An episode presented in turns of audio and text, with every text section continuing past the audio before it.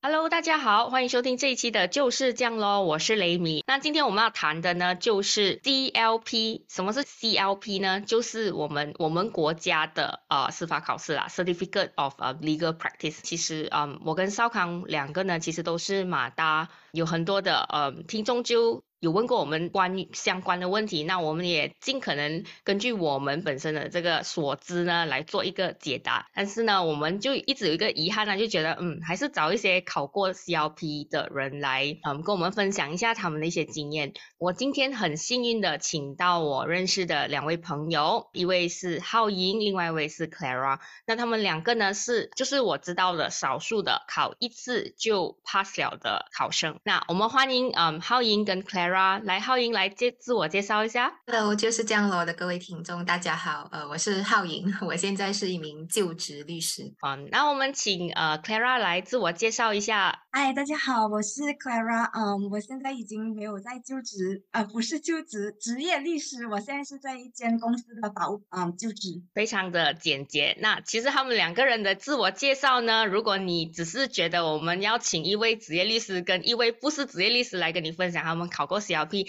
那就太低估我们啦。我之所以会邀请他们两位呢，是因为我本身跟他们两位有一起工作过一段很长的时间。他们两个是我认识的人当中呢，非常的敬业，非常的呃负责任，然后态度非常积极的两位后辈。又加上他们是第一次就怕小的人，当然就是要找这一种人来跟我们分享一下。一位是目前依然在职业的诉讼律师，那另外一位呢，目前是在嗯一家上市公司担任法务啦。所以你可以看到这两位嘉宾也选择了两条不同的路。那我们现在就来第一道问题，大家都讲 CLP 很难。到底 CLP 难在哪里？嗯，我觉得 CLP 最难的地方是因为你要在很短的时间，其实我本身来讲，在九个月里面你要读很多很多科。所以像如果我在大学的时候，其实有三年你可以涵盖很多科目，可是要在九个月涵盖五六科，其实本身的那个难度已经很高了。再加上嗯，你又不能预测题目来选择性的、针对性的去回答、去去复习，对，那那里根本没有规律可言。而且最重要的是，我觉得评分标准其实也不是很透明公开。所以其实最保险的做法就是你真的是从头从头读到尾，就是那九个月真的是要很努力的去嗯学习每一科的那个呃题目，所以我觉得那个是最难的地方。真的是不给发题目哎，那不是很可怜你们？我也是读到很吃力，因为呃像呃 Clara 刚才呃说的 CLP 的科目涵盖的范围是多而且广，所以一个科目有很多个 chapter。打一个比方，就好像我。们的 civil procedure，我去我去翻了我之前做的笔记。So civil procedure 这个科这个科目本身已经有三十四个 chapter，然后像呃 Clara 讲了，你要在九个月去呃大概了解。熟读法律条文，并且呃记一些 case law，然后这只是一个呃 subject 吧，还有另外四个 subject 你必须要呃去呃 cover。难的地方也是有一部分是因为 CLP 考试制度对于考生他们必须承受一定的心理压力，因为我们这里的 legal profession 呃 qualifying board 呢就规定一个考生。只能只能呃 sit for 这个 examination 只有四次，for 这个 examination 四次过后你还是不及格的话，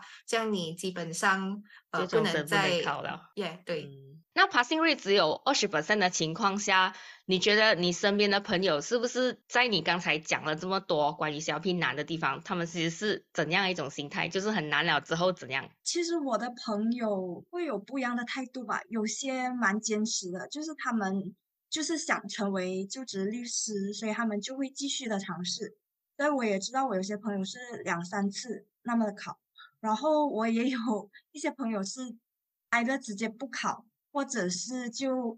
啊考了两次过后就觉得既然都考不过，就不要再浪费那个钱，他们就去往嗯另一条路去走，也也。我我看他们现在也是也是做的蛮好的，在他们各自的领域。所以我们这里补充一点啊，这个知识点就是，其实除了考 CLP 来 Malaysia 啊可以做职业律师以外，另外一个选项就是可以去英国读吧咯。所以其实也是要看你个人的经济考量来决定你到底是要去读 CLP 还是吧。那给我们听众的建议就是，如果你现在在考虑着你要不要。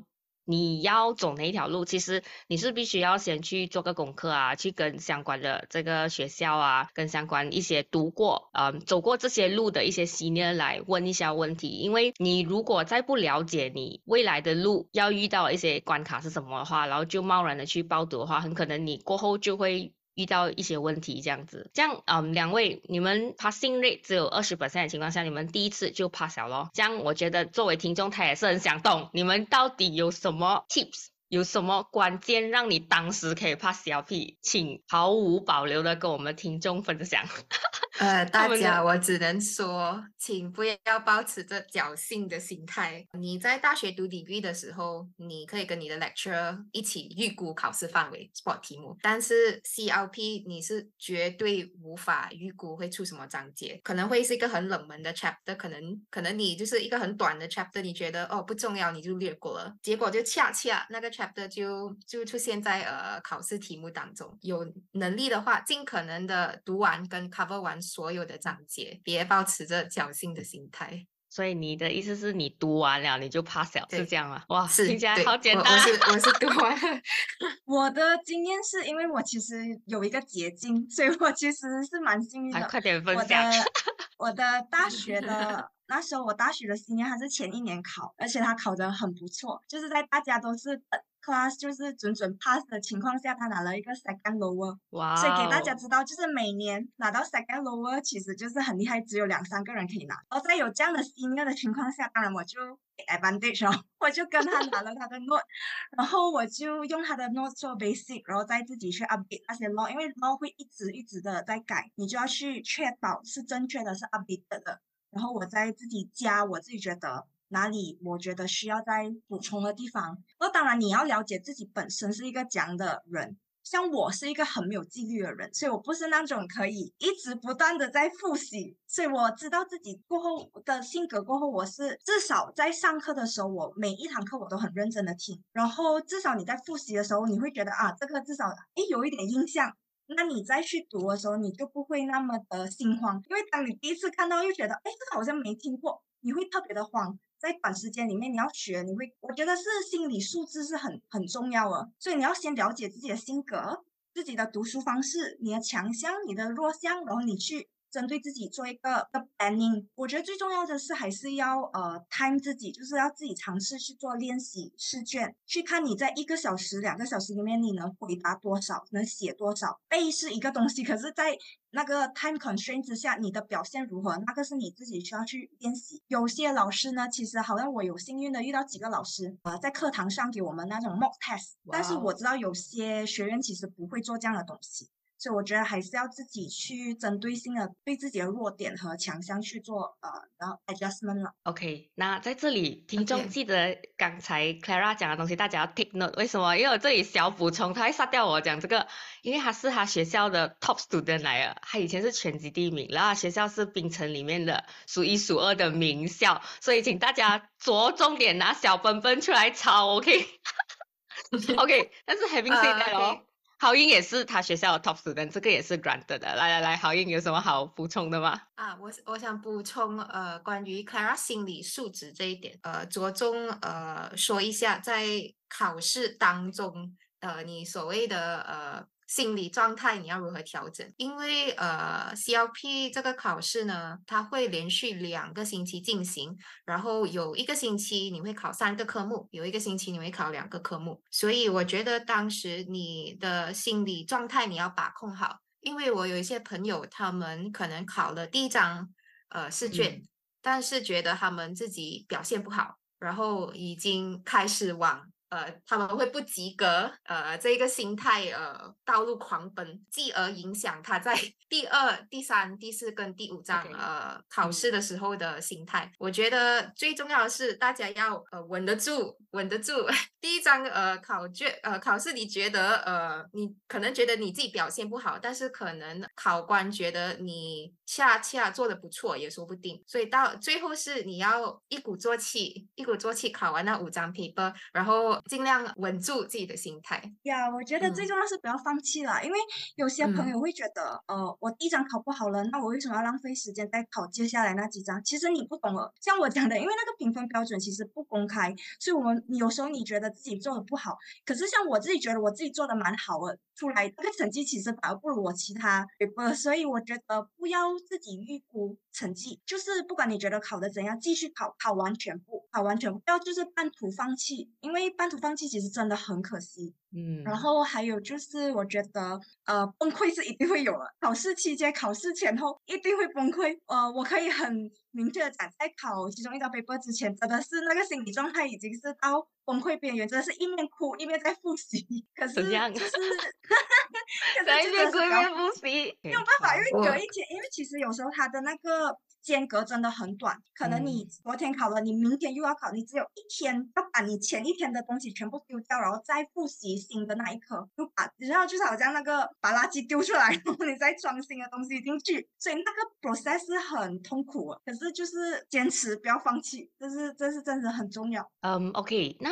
你们刚才讲到有一些人他觉得他第一科考不好，他可能就有想放弃的这个念头。可是据我这个调查哦，好像是有一种东西叫 conditional pass，你们可以解释一下它又是怎样运作的吗？呃，so conditional pass 呢，就是呃 CLP 总共有五张 paper，所以如果你在一个 sitting 当中你 pass 了四个科目，然后有一个科目不及格，你就拿到呃所谓的这个 conditional pass。so 你可以对于你这个不及格的科目，你可以在下一个 sitting 只考这一张 paper，这是所谓的 conditional pass。但是如果你在一个 sitting 当中有五张 paper，你有多你有两张，sorry，你有两个科目或者是多于两个科目不及格的话，这样你下一个 sitting 你要五个科目再重新考多一次。是这个 conditional pass 是容许你第一次 fail 两张 paper 是吗？这个这个 conditional pass 容许你一次 fail 一张 paper 一张了 OK OK OK，所以所以也就是说，就算一张考不好，也有可能最后是可以通过 conditional pass 这一个机制，然后全部 pass 完的。那前面考完一张就放弃，那的确是非常的可惜啦。Clara，你就是选择考了之后不选择职业而去投身别的行业，这样你有没有觉得这样早知道我就去我就直接去公司做工咯，这样我就不用 go through 那个黑暗时期。Clara 有这样子的一个想法吗？OK，其实没有，我还是觉得如果能的话，会鼓励至少做了 CLP。即使你考过，我觉得至少我而言，我会 exhaust 那四个机会，真的去呃尝试。拿到那个，因为其实你要在呃马来西亚做就职律师，我觉得你要先拿了 CLP，然后你要做 privilege。没有 CLP 你是做不了 privilege。对我来讲，CLP 给你书本上的知识，privilege 给你实操上的实操上的经验。我现在在呃公司做法务，很多时候我都是。用我在 privilege 学到的经验来更好的去呃 perform 我的 work。如果在有选择的情况下，而且你还有机会的情况下，我还是会鼓励去。可是不要因为说你 fail 了四次，你觉得哦，你人生真的是很失败什么？没有，我我也是有朋友真的是 exhaust 完过后还是不能 pass，他们走了呃另外一条路，然后现在也是很开心，就是做得很好，就是好像 compliance 那些，其实他们也是需要多多少少那种法律上的知识。可是你不需要有那个执照，你不需要有 population 的那种经验，所以我觉得这不是说一个决定你人生的唯一一个东西衡量的标准。我认识的至少有一个人还是两两个吧，就是他们在 exhaust 完四次的这个机会之后呢，他们选择去英国读吧，所以这个是第二个选项啦，就是他可以去英国考吧。根据你们的了解跟经验来说，考 CLP 跟考吧的区别是什么？然后你觉得你当时会选择考 CLP 而不是考吧的这个呃决定性原因又是什么？呃，CLP CLP 就是呃以纯粹作为呃书面考试，就是纯粹 pure examination 的一个考试。那么呃在英国的 bar 考试呢，它会着重于实践那方面，就是就是他们所谓的科目是有针对性的帮助你在成为就职律师你应该有的基本的常识跟呃操作。我去 consult 了我一些读 bar 的朋友，基本上呃类似他会这个 bar training course 呢，他就会教你如何在法庭当中如何着重打扮，如何去 draft 一个 opinion，如何去 draft 一个 witness statement，所以这些都是在成为就职律师呃非常重要的一些基本跟实践操作那方面你需要呃知道的东西。呃，那么我当初纯粹选择 CLP 的原因，纯粹只是呃我有一些经济考量，那我的家庭是不能负担我去呃英国考 bar exam 这个选项了。其实我问了一些我读 bar 的朋友，那那么那个 cost 本身其实还是可以负担得起的，会花费比较多的地方反而是在于生活费。你在呃英国读吧这一年。生活费，呃，类似房租、吃喝之类的，都是呃需要需要呃负担蛮多的。嗯，这样你们大概知道那个数目吗？还是 Clara 有什么要补充的？考完吧跟考完 CLP 这个钱金钱上面的区别是什么？因为我是在英国读大学的，嗯，我是有 scholarship 去英国读大学，那时候我的 scholarship 是没有，就是不会包括。呃，读吧，所以那时候在经济上的考量下，我也是决定回来读 CLP。根据我在英国生活的经验，当然，如果我是在伦敦，在那边，你那时候啊，不想不想 review 我的年龄，不过在大概 大概很模糊的五六年前吧。时候的生活费是大概你如果住在 London Zone One，你的生活租金一个月大概要七百多镑。哇，就是再加上我们现在的呃汇率也不是那么好。其实如果真的经济上的是一个很很高的考量的话，那其实八。就除非你真的是半工半那边，我其实，在呃那时候我也是有朋友是半工半读，那你就可能会比较呃没有给家庭那么大的负担。当然，如果经济上不是一个考量的话，那当然八的 passing rate 是很高的啊，就是当然是比交比高很多很多。但但是我觉得考班就是像呃奥云讲的，他会给你实际时间的那种。经验啊，draft witness statement 那些，可是因为我们，如果你毕竟是要回来马来西亚做律师的话，嗯，CLP 的优势就是你已经在，你已经懂了，呃，马来西亚很多这些法律的知识。可是，在八，就是我看到有些朋友，其实在他们做 population 的时候，on the side 他们还是要在学。就是马来西亚跟英国的那个法律体系哪一些不同，那那些 process 还是会有少许的不一样，所以那是你做吧过后你可能会啊面临的一些困境，就是你要在做工的。就是高强度的工作的同时，你还要再重新学习马来西亚的法律知识啊，这一点是我觉得是要呃要考量。这样子提到这个，这样看起来就是 CLP，你英英考考过了之后，你就会比较熟悉马来西亚的法律体系。那 BA 他就是是不熟悉咯，因为他读的是英国法律嘛。像在你们两个看来哦，在在这两种机制底下会有不同的就是优势跟劣势的情况下，你觉得在？职场上跟你过后你要实你要找实习呀，跟你在实习的过程当中，你觉得这两个有有谁是有特别的一些竞争优势？其实我觉得 没有诶，至少在马来西亚我的朋友里面，我看到，因为我也是有朋友是读 Oxford，然后做了 CLP，我也是有朋友是在 local 读，然后做了 CLP，嗯，当然也有些是在 local 读了那种 transfer program，然后去吧做。发的那个 program，我觉得当公呃那些律所在招聘的时候，他们还是会看一个比较全面性的去看你从中学到大学到 CLP 你的成绩，你的是不是呃 consistent，反而不会真的特别是因为八还是 CLP 去选你，可能如果你问我会觉得大学的表现反而会。让他们更着重于，就好像如果你要进大的律所，可能他们会着重于看你的大学是不是名牌大学，你拿的是 one first class 还是 two two，这些反而是比较，我觉得是比较重要的衡量标准。我这里持有呃稍微不一样的看法，我觉得对于大型律师事务所，他们反而会比较倾向于呃考 bar 的学生，因为他们可能。呃，我我不我不确定他们呃身为 employee 的个那个心态是什么，但是或许就是因为他们觉得你在 bar course 呃所学到的东西是体现这个所谓的实践操作，因为 CLP 毕竟毕竟只是呃书本上的知识，但是我还是想补充啊，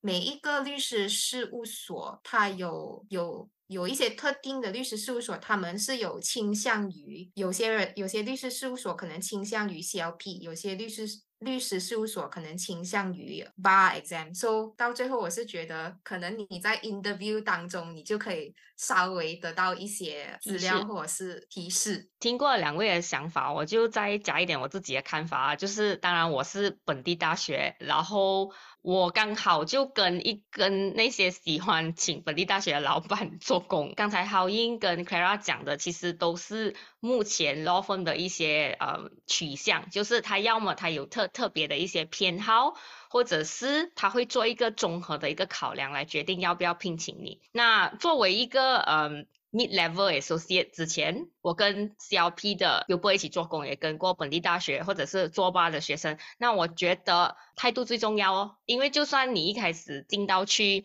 不管你是吧考 CLP，可是如果你的态度没有摆正，然后嗯做东西很粗心，然后又没有积极的话，那我觉得呃你是没有办法在一间律所呃 survive，甚至是别人也不会要继续的聘请你。OK，那你们两位觉得针对那些还要？还在犹豫要不要考 CLP 的人，在他们做这个决定之前。你觉得有什么东西是需要考量的，跟一定不可以略过的东西是什么？我觉得取决于在对你自己的了解。就是我知道一些朋友，他们觉得考 CLP 很吃力的原因，是因为 CLP 完全是书面上的知识。我有一些朋友，他们呃吸取知识的方式是通过实践那一方面。所以我有一些朋友，他们在考 CLP 的同时，呃，有一些人可能比较辛苦一点，他们去一些 law firm，他们去做 intern 或者。是做 paralegal，因为他们必须实际操作，他们才能了解到 CLP 这些科目，类似 civil procedure 或是 criminal procedure，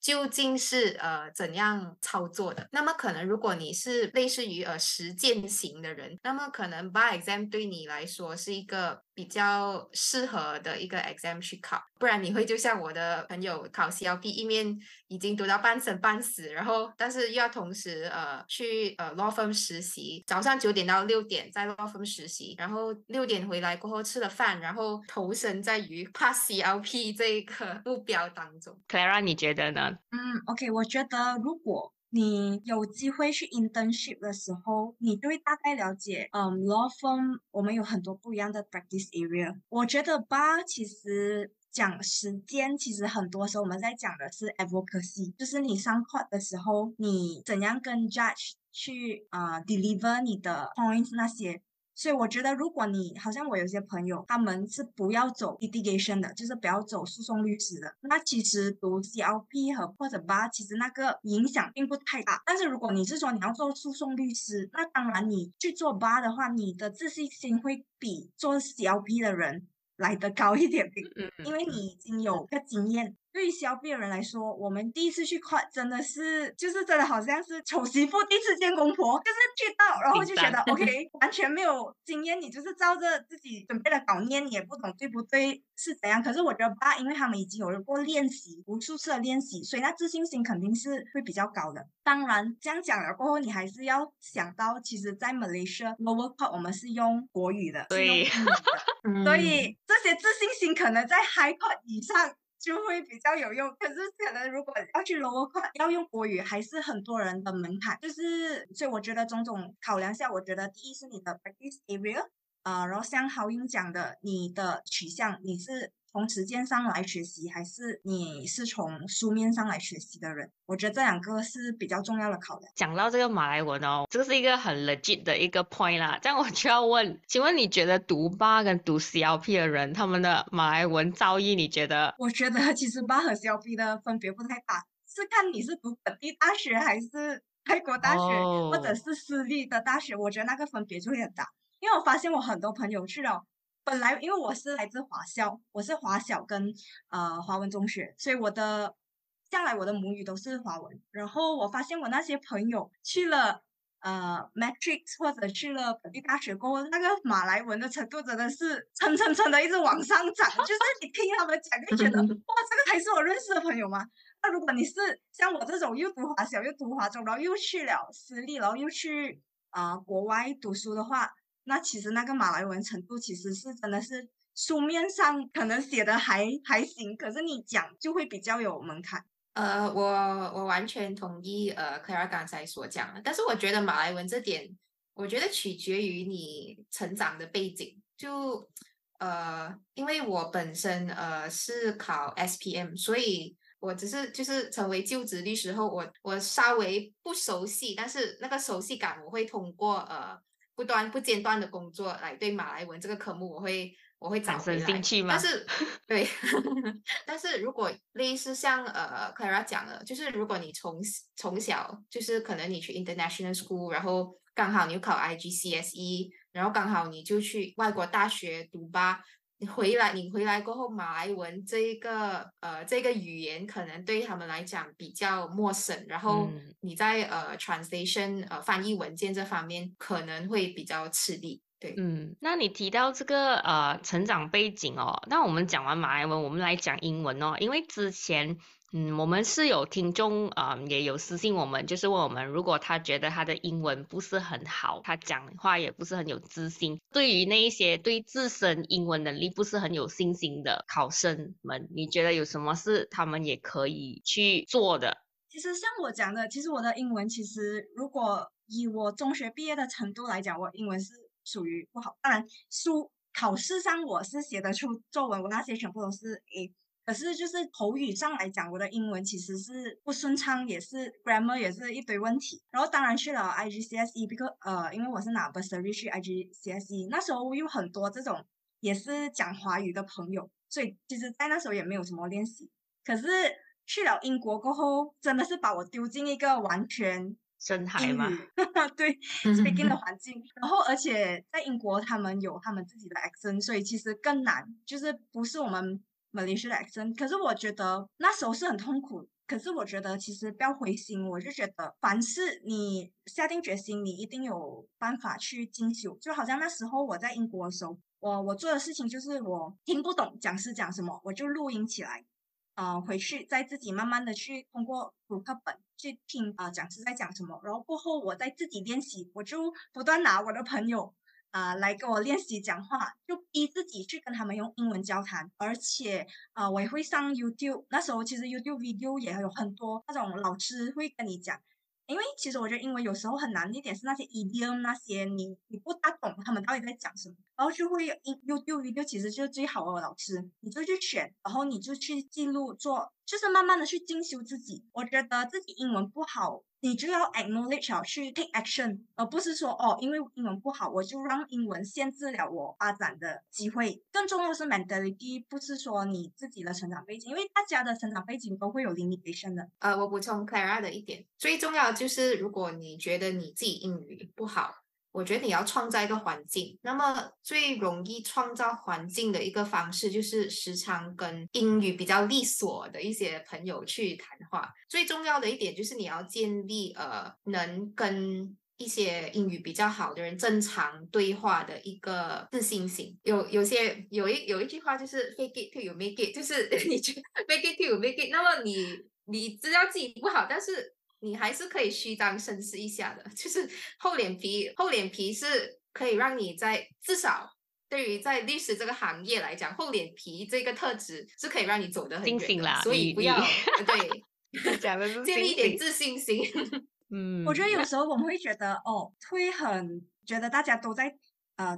讲讲 criticize 我们的英文什么，我们会觉得我们会 project 人家讲讲我们，可是很多时候。我过后会问我朋友，哎，其实刚才我的那个英文会讲讲，他讲没有啊，其实都听得很明白，都很顺，就是人家不会真的去在意你小小的 grammar mistake，你用了 past tense instead of present tense，啊，只要你整个流畅，而且人家是可以明白的，毕竟语言是让人家明白的，你流畅，你可以明白，你再慢慢的去修，去翻修自己的英文，那个是要时间，可是不要让自己太大压力，觉得我第一天我就要讲 perfect。Grammar perfect English 是不可能发生的，都是从练习上来讲。像这个也可以 apply 去呃国语是一样的道理，就是你多讲多练习，肯定就会有进步。我们过去三个工作环境其实都不是讲华语，甚至是我跟他们两位在工作上，我们也不曾讲过华语，说其实我不懂他们华语来这么的标准。你看他们刚才在整个 interview 当中，他们用一些词汇啊，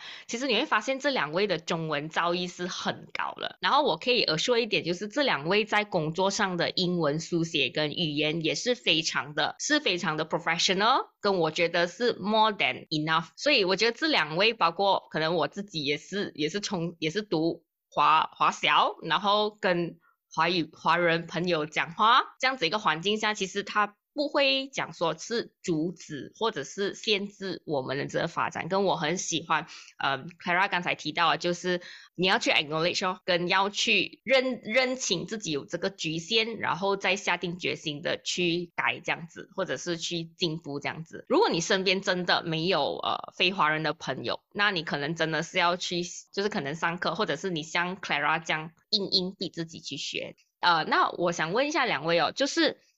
针对于一些考完了 CLP 的学生，那当然考完了就耶，我可以去实习。，OK。但是殊不知这条路只是 it's just a beginning。如果有听众听过我们之前跟恩怡那一集的访问，你就会知道恩怡是讲说那九个月是没有尊严的九个月，很夸张。我们这个系列用了这个。说辞，当然选分就肯定很重要哦，因为你选到好的，可能就比较好过一点点；你选到不好的，那就更加糟糕。那两位觉得，对于这些考生们要选分，你们有什么一些建议啊？或者是你可以分享一下你个人的一些经历吗？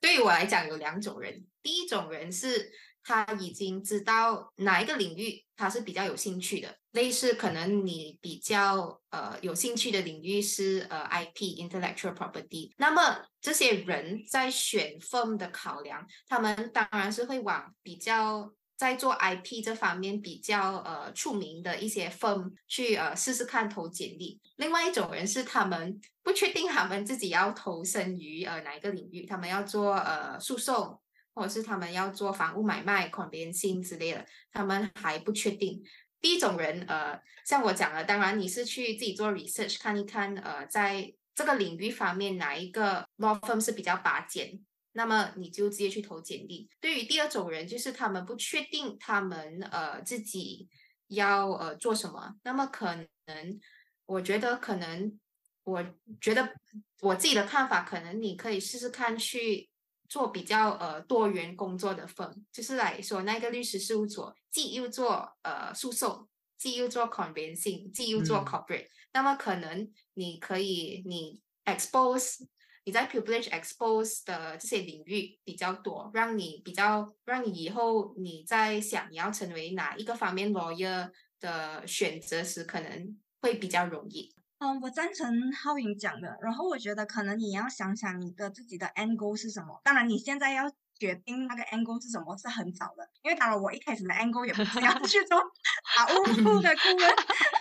但但是就是你要考虑，如果好像类似你已经有一个目标，讲说哦，我做了几年过后，我要自己出来开 law firm，你要自己做自己的老板。当然，我觉得就你要去这种比较中小型的 law firm，你会做比较多，你可以你会从。就是很简单的那种 binding under 那种 printing 开始做，做到真的是呃那种 legal related 的 work，就是你会看到很多真真正的那整个呃 law firm 是怎样运营的，因为小嘛小小就是你要做很多很多自己工作范围以外的东西来帮助整个 law firm。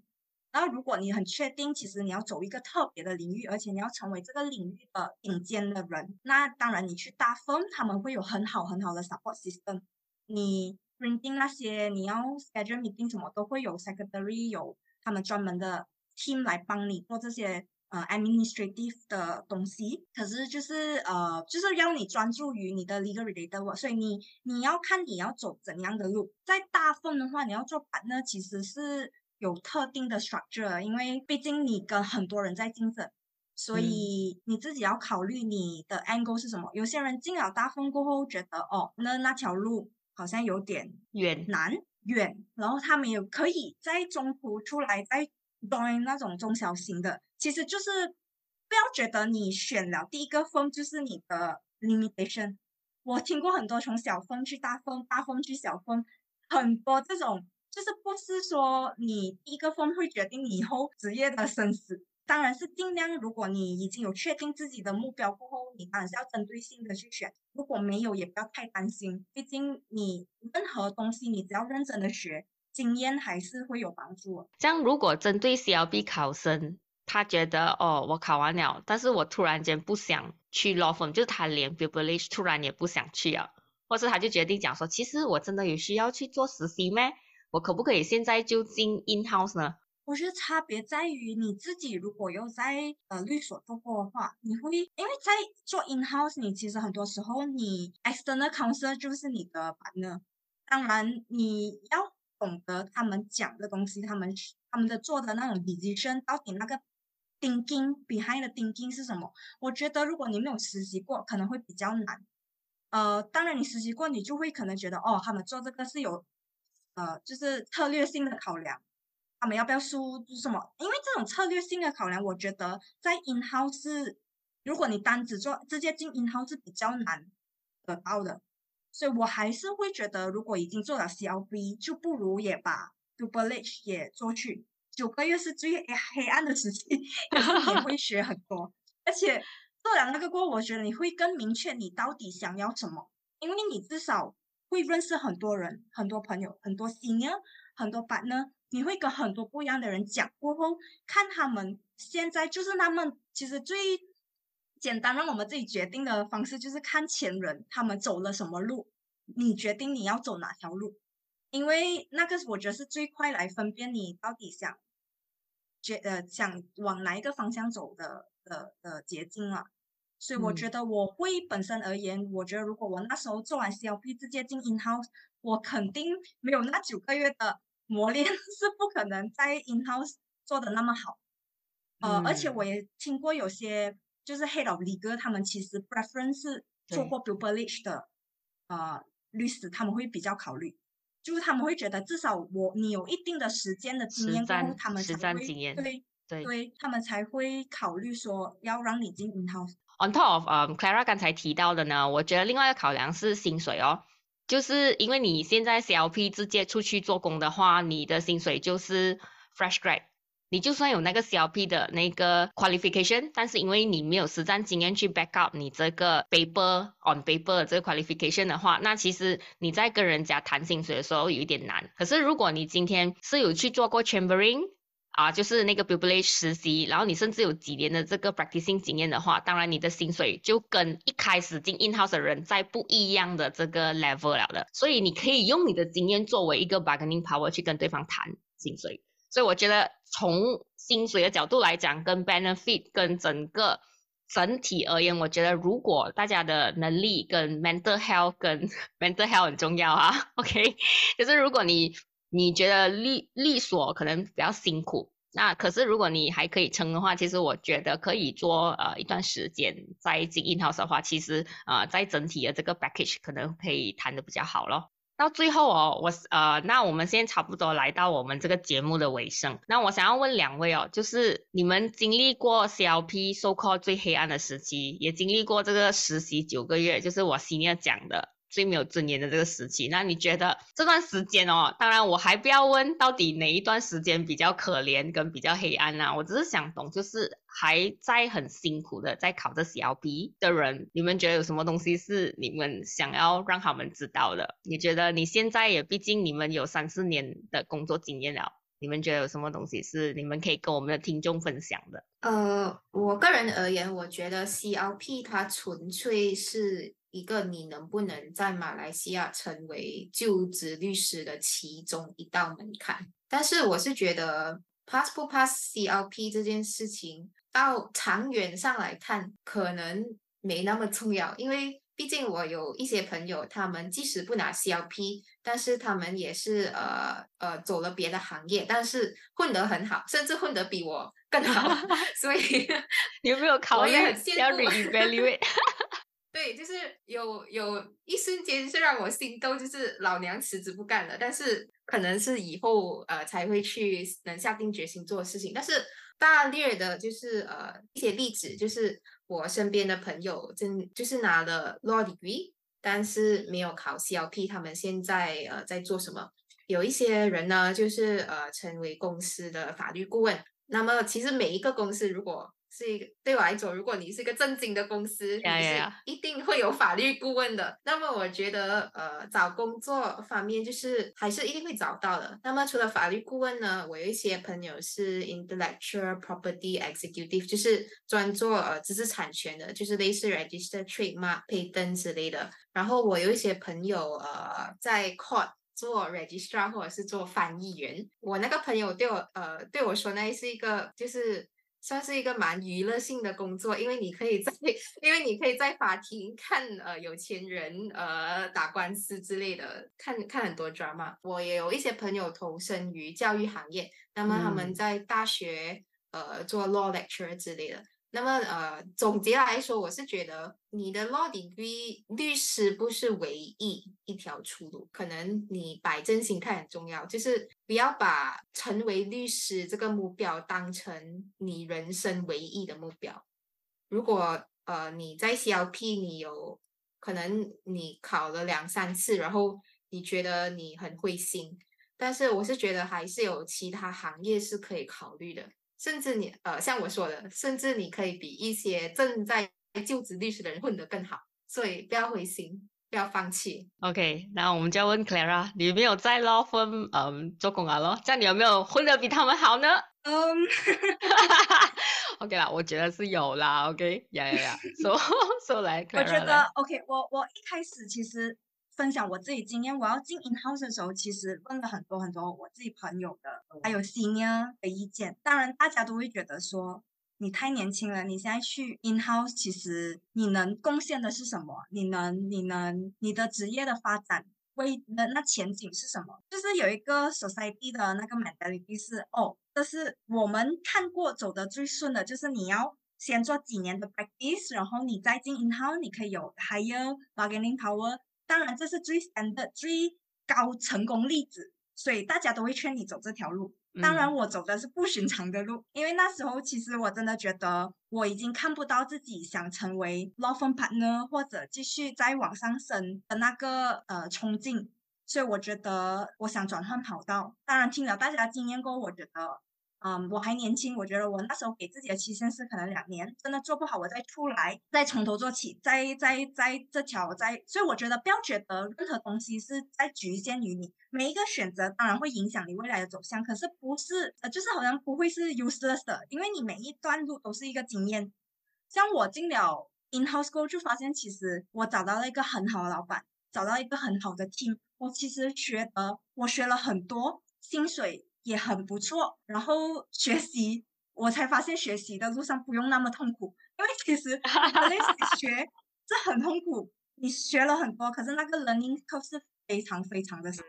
嗯。我在 in house，我其实也可以学很多，而且是不一样的，你你接触的人更多元了，你你需要跟好像 for example procurement，procurement 就是一个公司里面专门帮忙啊购买。啊，东西的一个部门，对采购的部门，然后你还有 commercial，就是专门去想那些 commercial，就是 pricing，类似 pricing 上你要怎样去啊吸引顾客那种 strategy。所以其实你跟不同人聊过，你会发现，哦，你进来你考虑的事情不但不再是只是呃 legal，因为有时候我们给的 legal advice 是我们纯粹从 legal 的角度来讲，可是可能给公司来看其实不 practical。呃，我觉得你经营后，你可以在这方面你会看到为什么以前很多客人讲我们的东西，你打了那么多，其实你到底的 advice 是什么？对，就是我可以做还是不可以做？其实公司才知道，就是我能做，我可以嘛？就是 on 嘛 on 嘛，